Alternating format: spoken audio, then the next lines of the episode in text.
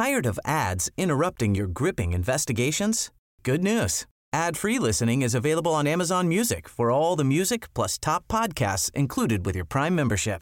Ads shouldn't be the scariest thing about true crime. Start listening by downloading the Amazon Music app for free or go to amazon.com slash true crime ad free. That's amazon.com slash true crime ad free to catch up on the latest episodes without the ads.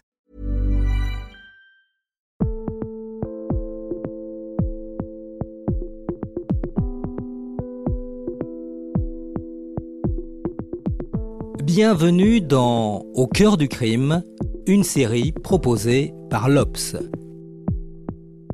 Ils ou elles se sont retrouvés de par leur métier ou par le hasard de la vie au centre d'une histoire judiciaire et ils nous racontent comment leur existence a soudain basculé.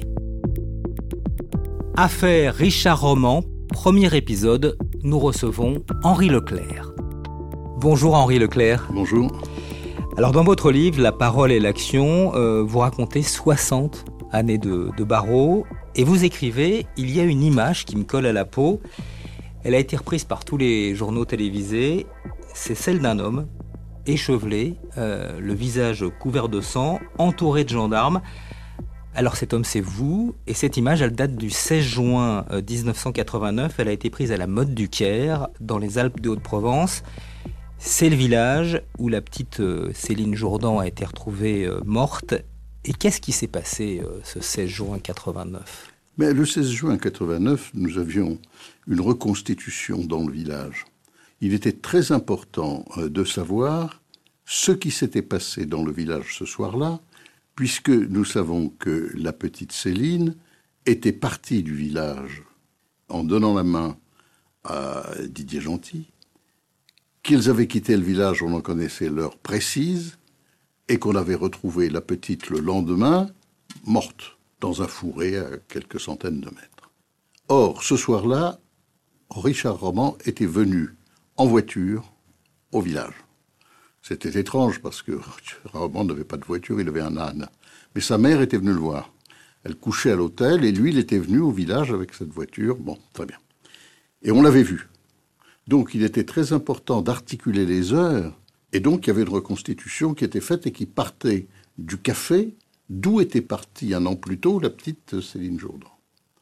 Et euh, voilà que la foule est déchaînée, il y a beaucoup de gendarmes quand même, parce qu'on... Moi, ça fait un mois et demi que je reçois tous les jours des petits cercueils. Euh, bon, bien. Vous recevez des cercueils à votre cabinet parce que vous défendez Richard Roman. Je reçois des petits cercueils parce que je défends Richard Roman, avec des, des mentions euh, des lettres d'injures, des lettres de menaces, et puis surtout, il y a le petit cercueil que je reçois tous les jours, il y a euh, moins tant de jours par rapport au jour de, de la reconstitution. Donc j'avais prévenu le parquet, euh.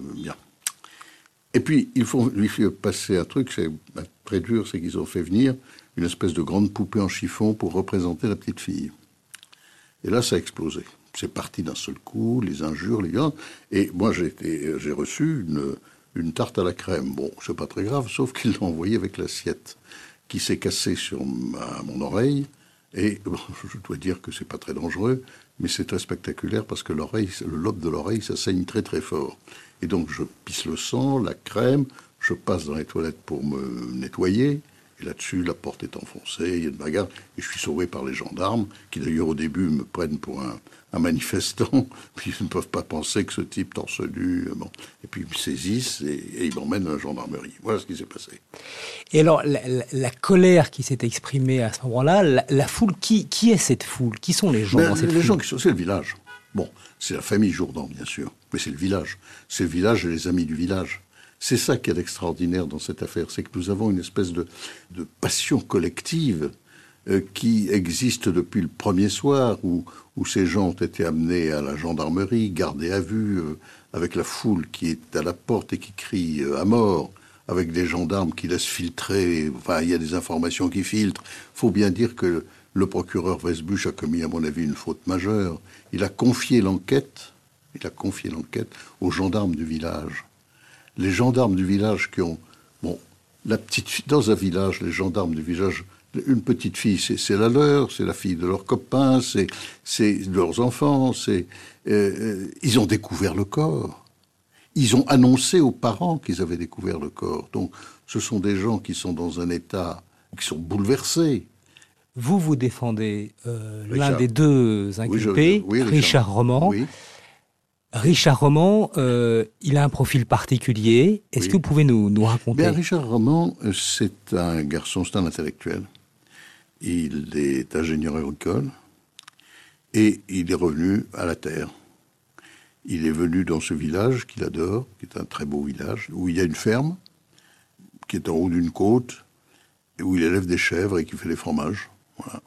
Et il vit là. Il est, les gendarmes ne l'aiment pas parce qu'ils sont convaincus qu'il fume du hache, ce qui n'est pas inexact tout à fait d'ailleurs. C'est un marginal. Alors il vient au village avec sa, son âne, il discute avec les gens du village, mais tout le monde dit il est bizarre. Or, ce soir-là, le fameux gentil qui est parti avec à la main la petite fille, qui est sortie du, qui a traversé tout le village, qui est sortie du village avec la petite fille à la main. C'est ça qui est extraordinaire. Vit chez lui à l'époque et est hébergé par lui. C'est un espèce de trimardeur, comme on dit, un cheminot, disait-on autrefois, mais un peu plus. Alors il arrive dans les villages, il se loue un peu dans les fermes. Et donc, euh, immédiatement, la culpabilité de Roman a été mise en cause. Le village en a été convaincu. Et quand on a dit qu'il avait avoué à la gendarmerie dans des conditions qui sont particulières, là, ça a été terrible. C'est-à-dire que, et l'idée qui était, c'est une espèce de, de, meurtre satanique préparé à l'avance. Euh, la petite a été sacrifiée en quelque sorte. Et Gentil dit, quand Gentil est coincé parce qu'il peut pas faire autrement, il est parti avec la petite, il est revenu. On sait qu'elle était avec lui, il finit par avouer, on découvre des traces suspectes sur lui, il finit par avouer, et il dit immédiatement, c'est moi, mais j'ai agi sur ordre de Roman. Et il m'a dit qu'il fallait sacrifier cette petite fille, il est venu me chercher en voiture, et, après c'est lui qui l'a tué, voilà. Et, très vite, il y a deux surnoms euh, que la presse. Oui, il y a l'Indien. L'Indien, c'est le nom de Richard Roman parce que il, il, a fait un tipi devant chez lui. Un tipi indien, il couche dans un tipi. Et euh, l'autre, on l'appelle le tatoué parce qu'il raconte qu'il a été légionnaire et qu'il a des tatouages. La presse est très violente. Hein. Très, très violente. Hein. Très violente. Nous avons des, titres. Je crois que c'est un des plus gros titres que j'ai vu dans la presse de Soir, qui fait non seulement la page entière, mais le, quart de la page. Je ne connais pas les, la police, mais le quart de la page, les monstres. Et euh, les descriptions s'enchaînent avec des espèces de délire. C'est une secte. C'est une secte. C'est des gens qui ont décidé de sacrifier une petite fille. Voilà. C'est l'explication qu'a donné Gentil parce qu'il fallait qu'il trouve quelque chose. Voilà.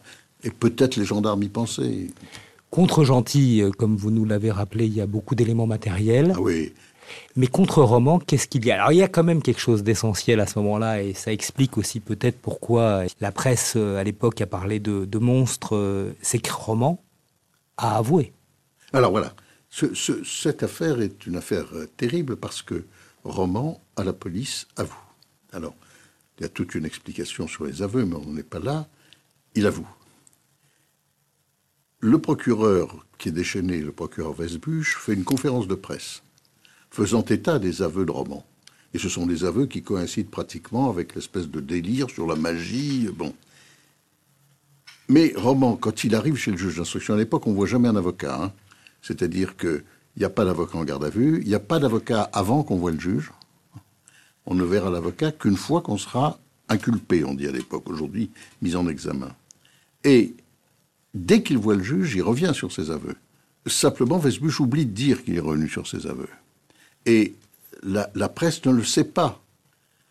Et je, dirais que quand je serai choisi dans, cette affaire comme avocat, on ne m'écoutera même pas quand je le dis. D'ailleurs, les journalistes me téléphonent, j'ai dit revenu sur ses aveux, tu bien sûr, mais non, voilà, personne ne veut le croire. Et euh, voilà où est, où est, la situation. Le problème de la culpabilité de Gentil ne va pas poser de question, puisque nous avons dans cette affaire une des toutes premières recherches d'ADN qui est faite dans un dossier français. On ne peut même pas traiter cela à Nantes encore, on envoie cela à un laboratoire à Londres. Et on ne trouve bien entendu de traces que de Gentil. Déjà, on trouve que Gentil a menti sur un certain nombre de choses. Quant aux aveux de roman, ils sont contradictoires.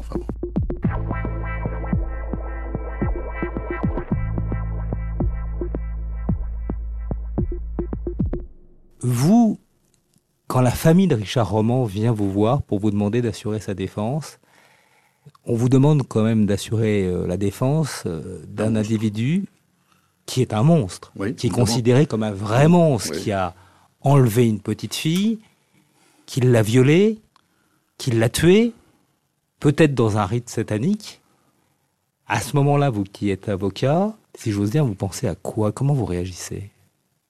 Est-ce qu'un avocat réagit Euh, C'est très curieux parce que la famille ne sait même pas qu'il est revenu sur ses aveux. Et pourtant, la famille est totalement convaincue que c'est pas possible, que c'est pas possible qu'il qu'il ait avoué. La, personnalité, qui est une personnalité marginale de Richard Roman, ne correspond pas à un acte comme ça. Ceci étant, des actes comme ça, bon, ça, toujours existé. Quel est mon attitude? Ben, j'ai, j'ai un problème d'avocat, c'est-à-dire on va bien voir. Hein. J'accepte le principe de le défendre. Alors, c'est très lourd. Je sais que ça va être très lourd. Je sais que ça va être très difficile. S'il est coupable, la peine de la perpétuité est assurée, presque. hein. S'il est innocent, et l'innocence, la- la- l'acquittement ne l'est pas encore. Il faut. Donc, je sais que je prends quelque chose qui est très difficile, voilà. Mais je sais que je le prends. Alors ensuite, vous allez vous plonger dans le dossier, et c'est là où vous allez découvrir peu à peu des choses euh, assez Alors, je vais plonger dans le dossier avec euh, Muriel Brouquet-Canal, qui va devenir après mon associé. Et c'est elle la première qui voit le dossier. Elle va voir le dossier parce qu'il y a un certain nombre de formalités. Moi, je sais pas. Et elle revient, elle me dit, mais moi, je suis convaincu qu'il est innocent parce que j'ai vérifié les horaires. À l'heure du crime, il est au café. Bon. Moi, je vais voir le dossier. Moi, j'ai du mal à le lire tellement il est atroce. Parce que ça commence par les photos de la petite fille, du corps de la petite fille. C'est insupportable. C'est- Bon. Et puis, le dossier est insupportable. Et après, j'ai repris le dossier, alors là, pendant des années, euh, pièce par pièce, remontant les choses, me heurtant d'abord à une hostilité terrible d'un juge d'instruction. Terrible. Mais- mais on avait la plus jeune juge d'instruction de France. Et elle était complètement fascinée par le procureur de la République, M. Vesbuche, qui était un personnage assez connu, qui avait été juge d'instruction, qui avait démantelé un réseau de prostitution, hein, et qui était très, très, très connu dans la magistrature, et qui était procureur de Digne. Et donc elle était très impressionnée. Lui, il était complètement convaincu, complètement convaincu. Moi, j'étais donc convaincu de la version ad- adverse. D'une part par l'étude des horaires, d'autre part parce que m'avait dit Roman, en plus que l'étude du dossier auquel je me suis livré petit à petit. Alors, euh, durant l'instruction, il y a un autre juge qui, lui, va Oui. penser le contraire, hein, euh, si je ne dis pas de bêtises. Ah ben, il va va- penser le contraire, il va faire, une- il va faire quelque chose de très important, Donc, cet autre juge, il va réentendre tout le un, monde. c'est un autre juge qui a succédé à la plus jeune juge d'instruction de France, qui lui va dire non, non, pour moi, euh, c'est pas comme ça que ça s'est passé. Je reprends le dossier. Je reprends le dossier, et lui va se convaincre de l'innocence de Mais oui, Roman. lui va se convaincre de l'innocence pour plusieurs raisons. Enfin, je ne veux pas entrer dans le détail pour l'instant, mais il va réentendre tous les témoins du village pour vérifier cette histoire d'horaire. Il les réentend tous et il leur donne des expertises. Et il arrive à cette situation, ça ne peut pas être Roman, et il rend un non-lieu. Il rend un non-lieu, mais Ah ben alors, là, il rend un non-lieu, et là, c'est l'explosion dans ce village de... de- et il, a- il est assez courageux parce qu'il reçoit la... Il reçoit la famille pour lui expliquer pourquoi il a rendu un non-lieu et pourquoi Roman va être libéré le jour même. C'est pas l'avis du parquet, bien entendu. Le parquet fait appel du non-lieu. La famille a cassé le palais de justice, c'est-à-dire qu'on a caillassé, on a cassé les vitres. Et alors, il y a une manifestation terrible que j'ai, dont j'ai entendu l'enregistrement, qui est terrible, parce qu'ils ont enregistré la voix d'une petite fille qui disant Je suis Céline Jourdan, euh, mon assassin est aujourd'hui libre. Enfin, et bon, donc, il y a une manifestation populaire d'une violence inouïe. On décide donc de euh, faire appel. L'appel vient huit jours après devant la chambre de l'instruction de d'Aix-en-Provence. Et moi, je suis, je reçois des lettres de menaces. Le parquet me dit "Écoutez, maître, on est très ennuyé. Euh, dis Qu'est-ce que vous voulez que je fasse? Je vais venir. Il me dit "Oui, mais alors, est-ce que vous pouvez venir avec la police? Euh, On vous emmènera." Écoutez, franchement, c'est votre affaire. hein. Moi, je me présente à la porte, vous vous débrouillez. Alors finalement, je suis rentré par un petit un petit escalier qui arrive dans le bureau du premier président. Ça a été une manifestation terrible, violente. Je n'ai pas été touché. hein. Et on passe devant la chambre d'instruction. la famille, là, bon, je sais que le problème est réglé, c'est-à-dire que l'ordonnance de non-lieu va être infirmée. L'ordonnance de non-lieu est infirmée, et donc on va aller devant la cour d'assises de Grenoble. Et démarre ce procès qui va durer euh, trois semaines, hein, je crois. Démarre le procès trois semaines, oui. Trois semaines. Les premiers jours du procès, on va examiner la personnalité hein, nous, de Richard on est, on est très gonflé. Hein. Moi, je suis totalement convaincu. J'ai demandé à Anna Mola de venir avec nous. C'est un avocat d'Aix-en-Provence. Bon. Et euh, je suis très. J'ai fait, j'ai fait une note. Je, connais, on connaît le dossier sur la dernière virgule. Je suis complètement convaincu. Non pas qu'il y a un doute. Ce qui peut arriver dans une affaire, après tout, c'est la seule chose que nous avons à dire, mais qu'il y a une certitude de l'innocence de Roman. Convaincu. Et le début, évidemment, de la procédure. Il y a une chose terrible. Je voudrais le dire quand même, parce que c'est quelque chose qui arrive rarement. Paris Match a, fait un, numéro presque spécial sur l'affaire, avec les déclarations de la mère, de, bon, terrible, et les photos prises au moment de leur arrestation et tout, et il a organisé un référendum sur Minitel. À l'époque, c'était Minitel. Euh, Roman est-il coupable, oui ou non? Alors, bêtement, on rentre au cabinet, on a fait descendre de 75% à 74%, et euh, Matarasso, qui était l'avocat de, Paris Match, a fait retirer ça avant de recevoir l'assignation référée que j'avais délivrée. Alors vous dites, moi j'étais convaincu, mais la justice... Mais la justice, elle était dans cette situation justice où il y avait quand même eu ce juge d'instruction qui avait rendu un non-lieu. Vous eu un président assez objectif, assez froid, et un avocat général terrible, que je connaissais bien, qui avait été juge d'instruction à la Cour de sûreté de l'État, qui avait été avocat général à Douai, et moi je m'étais affronté à lui, euh, terrible, le grand, et donc on démarre l'audience dans une atmosphère qui est quand même très dure.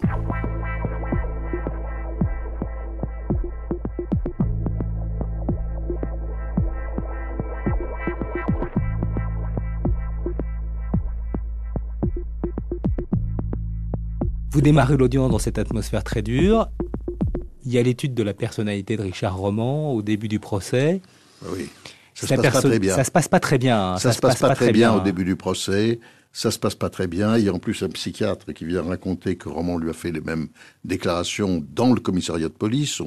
Psychiatre qui vient expliquer que Roman a, réitéré ses aveux auprès de ce psychiatre, ah, et bah, pas simplement auprès des, ah, il a réitéré de dire bon voilà, c'est donc que c'est terrible, donc on est dans une situation difficile, et puis on va être sauvé par les gendarmes. Alors, on va être sauvé par les gendarmes. Alors là, on va reprendre les choses euh, au fur et à mesure. On va revenir sur ces aveux, juste. Vous, dans ce procès, vous allez démontrer dans quelles conditions ont été passés ces aveux. Racontez-nous. Ben, c'est-à-dire que ces aveux se déroulent dans les conditions suivantes. Roman euh, vient au commissariat, le, gendarme a vu sa mère le matin, il lui a dit faut qu'il vienne cet après-midi, il vient. Et à ce moment-là, Gentil a avoué. Et il a déjà avoué ce que les gendarmes, ce qui est extraordinaire, c'est ça, c'est-à-dire qu'il avoue, mais il dit tout de suite, oh, mais c'est pas moi, c'est Roman. Parce que les gendarmes attendaient qu'il mette en cause Roman. Et il le met en cause. Roman arrive, et c'est terrible, c'est-à-dire qu'on lui dit tout de suite, euh, vous avez tué la petite. Euh, alors au bout d'un certain temps, il commence à bafouiller un peu. Il dit mais non, pas du tout.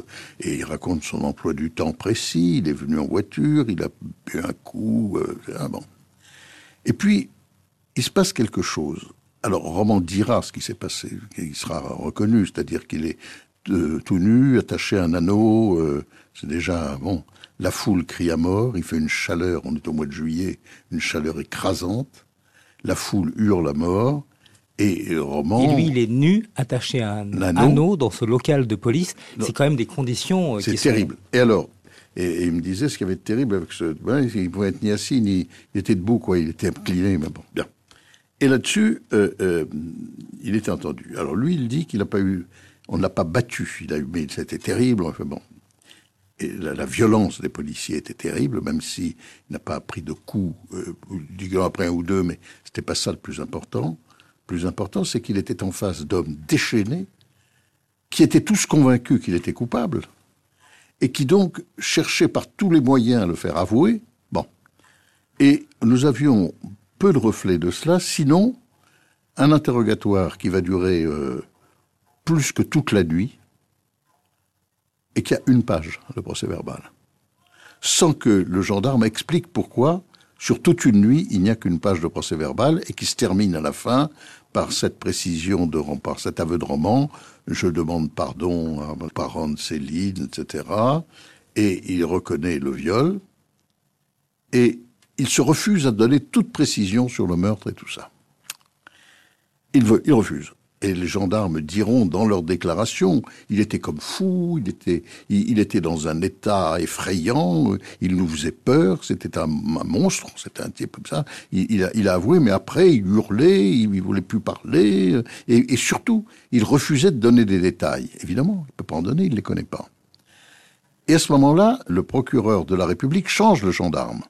C'est-à-dire qu'enfin, il dessaisit les gendarmes du village, et il saisit la brigade de recherche d'Aix-en-Provence où arrivent des gendarmes qui ne connaissent pas les lieux, qui ne connaissent pas les détails du dossier, qui n'ont pas procédé à des interrogatoires de, gens du village?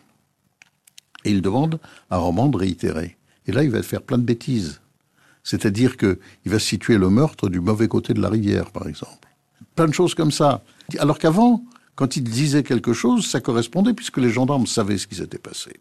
Et après ces gendarmes-là, il y a le gendarme Ramette, évidemment, qui est un homme euh, bon très estimé, euh, mais qui est dans un, qui qui vient et qui à l'audience alors va patauger pendant les deux trois heures où je vais l'interroger, il va patauger dans tous les sens. Ce gendarme qui euh, reconnaîtra quand même lors de cet interrogatoire ou de ce contre-interrogatoire que vous menez durant le procès qu'il y a des premiers témoins qui avaient donné des horaires et qu'il leur a gentiment demandé de changer d'horaire parce que ça coïncidait pas, avec la version. il ne le reconnaîtra pas, ça ça arrivera dans le cours du procès. C'est-à-dire qu'il y, pendant le procès, il y a un témoin qui va venir pendant le procès, qui, est, qui habite juste à côté de chez Roman, et qui a vu ce soir-là Roman descendre en voiture. Donc il a une heure précise qu'il fait avec le coucher du soleil et les oiseaux qu'il voit à ce moment-là. Bon, il donne cette heure précise aux gendarmes. Il dit, je l'ai vu descendre, mais c'est tard, on ne peut plus là, ici, 19h30, euh, je ne sais plus. Et ce type dit à l'audience, dit, mais il faut que je vous dise quelque chose. Le gendarme Ramette est venu chez moi le lendemain. Il m'a dit, il faut absolument changer les heures. Il a dit, mais je ne veux pas changer mes heures, etc. Et je crois qu'il a fini par les changer d'ailleurs. Et le gendarme lui a dit, vous êtes en train d'essayer de, sauver un salaud. Et il a dit, bon, moi je veux pas sauver un salaud, etc. Et après, quand on est revenu devant euh, la... Il a été réentendu à Aix-en-Provence par le premier président. Et là, il a été l'objet de pression de la part des gendarmes, qui ont nié. Mais il, est évident qu'à ce moment-là, les choses étaient retournées à l'audience et que ce témoin inconnu de bon a, bouleversé les choses et que les gendarmes n'ont plus été crus comme le procureur de la Alors ça, c'était pour l'enquête des gendarmes que vous avez réussi à mettre en pièces en fait durant euh, durant le procès. Et puis arrive le témoignage du procureur Weisbusch. Alors il y a eu le procureur de la République Weisbusch qui lui va, je crois que c'est lui qui va faire changer d'avis à l'avocat général. C'est-à-dire qu'à un moment, l'avocat général lui dit, mais enfin, vous nous dites un certain nombre de choses là. Ah, bout du nom, c'est des impressions. Ce qui met évidemment en colère l'avocat général. On dit, comment des impressions ah, Oui, c'est, j'ai dit par exemple, j'ai dit qu'il avait pensé à sa mère au moment des faits. Il vous a dit Ah ben non, il me l'a pas dit, mais j'ai pensé que c'était ça. Bon, donc euh, là, ça va être très très dur. 24 euh, heures d'interrogatoire. il y avait eu un film qui avait été fait. Oui, il faut vous le dire. Il y a eu un film qui a été fait de la reconstitution. Il y a eu un film de la reconstitution faite par les gendarmes. Et vous demandez, vous, à ce qu'on voit ce film durant cette audience? C'est un film. Je l'ai fait voir trois fois. Trois fois de, pendant le procès. Un film, muet. Et expliquez-nous ce qu'il y a sur ce film et surtout ce qu'il y a de, tout à fait stupéfiant. Alors, ce qu'il y a de stupéfiant sur ce film, c'est qu'il est lacunaire. C'est-à-dire qu'ils oublient de demander, par exemple, à Roman comment il a pu aller en voiture du village, etc. Mais ce film, à un moment, on voit Roman jeter une petite pierre. Qui est censée être la pierre qu'il aurait utilisée pour tuer le procureur en prend une grosse, et jette la pierre, et on photographie le procureur. Et en fait, le procès verbal dit Roman jette la pierre. Alors que c'est le procureur qui a Alors que c'est le procureur qui lui-même a une pierre de la bonne taille qui correspond à la version. Qui jeté. Il a dit, mais je l'ai jeté parce qu'il m'a dit que c'était celle-là. Mais pourquoi vous l'avez pas fait jeter par lui Enfin, s'il le dit, etc. Donc, là, le, procureur est complètement. Là, vraiment, il s'est passé quelque chose. C'est-à-dire que on a compris au procès le, le, problème de, de cet entraînement vers une, une version délirante mais un peu satisfaisante pour le, pour, pour, l'esprit, n'est-ce pas, cette espèce de, folie, on a compris que le gendarme Ramette et le procureur, plus gentils, avaient été tout à fait, ils étaient très contents de cette version qui en fait expliquait tout. Hein. et je, ne dis pas qu'ils n'étaient pas convaincus de la culpabilité de, de Roman, mais les aveux de Roman, ce n'était pas pour eux de, de faux aveux. Il dit c'est ça, hein Et finalement, Roman dit oui. Voilà, c'était ça, les aveux de Roman. Et puis Gentil, à ce moment-là, craque. Il dit voilà, je reconnais qu'il a dit plein de mensonges, mais j'ai violé et je me vois pas tuer, c'est pour ça que j'ai rejeté ça sur Roman. Et ça se termine par je demande pardon à Roman, à sa famille et à Céline. Évidemment, c'est terrible, je demande pardon à Roman, c'est Bon, pour moi, c'est impressionnant. C'est-à-dire que là, il y a un moment terrible à l'audience où, où quelque chose change. Et je crois que la conviction des, des juges et des jurés change à ce moment-là. Et la conviction aussi de l'accusateur public. Alors, l'accusateur public. Qui va bien entendu demander une oh, peine. Le grand, qui avait été très, très ferme au début du procès, a évolué, on le voyait bien, c'est-à-dire qu'il relayait mes questions quelquefois, c'est-à-dire que vous voyez bien que ça, il comprenait plus. Enfin, il a dit à un moment au procès, mais enfin, justement, quand il y a eu ce témoin il a dit, mais enfin, c'est pas possible. Comment on peut faire pour faire pression sur un témoin pour qu'il change ses heures, pour que ça coïncide avec les hypothèses qu'on a à ce moment-là? Et il a requis l'acquittement de Roman. Voilà. Et euh, je n'étais pas rassuré pour autant, hein, parce que moi, on a plaidé, euh, Alain Mola, euh, Muriel Brouquet, Cadal et moi, c'était une défense, mais qui était une défense euh, difficile pour Roman Pompe. Finalement, il a été acquitté. Alors finalement, il est acquitté. Et là aussi, à l'issue de ce procès, il y a de nouvelles manifestations ah, violentes. Il y a une manifestation terrible. Nous, nous, nous, quittons là une nouvelle fois le procès dans une voiture de police. Parce que le procureur général lui-même est venu me voir pour me dire, écoutez, je vous en prie, euh, faites pas, faites pas votre mauvaise tête. Euh, on, préfère que vous restiez à l'audience. et, dehors, il y a le public les gens du village qui, déchirent leur carte électorale, qui, brûlent ou qui déchirent leur carte, leur carte, électorale. Et après, il y aura les choses continueront. Il y aura des, articles dans la presse. Euh, il y aura même euh, euh, Collard qui sera pris, qui fera un grand article, un grand, texte pour démontrer que. Et ce qui se passe dans ce dossier, c'est qu'il y a une espèce de, de solidarité qui est curieuse, car il y, a presque une solidarité avec Gentil. Vous êtes d'un côté, il y avait les gens du village, ce sont de pauvres gens qui travaillent dur, euh, dans un village pauvre quand même, même s'il est magnifique. Et puis vous avez Gentil qui est un pauvre type aussi. Ce, roman, il est quand même bizarre. C'est un intellectuel, c'est un gars qui aurait pu gagner sa vie bien et qui vient là, on dirait presque, à, élever les chèvres, il nous prend ce que nous sommes. Donc euh, il y, y, a une solidarité entre Gentil et le village, curieusement, qui se produit à ce moment-là.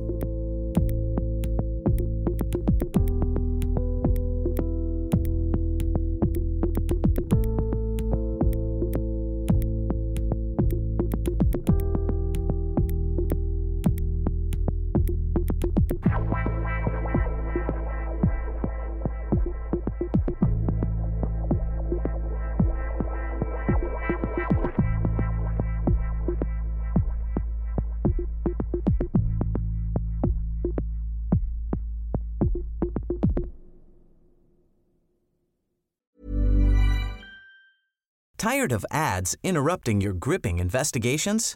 Good news. Ad-free listening is available on Amazon Music for all the music plus top podcasts included with your Prime membership. Ads shouldn't be the scariest thing about true crime. Start listening by downloading the Amazon Music app for free or go to amazon.com slash true crime ad free. That's amazon.com slash true crime ad free to catch up on the latest episodes without the ads.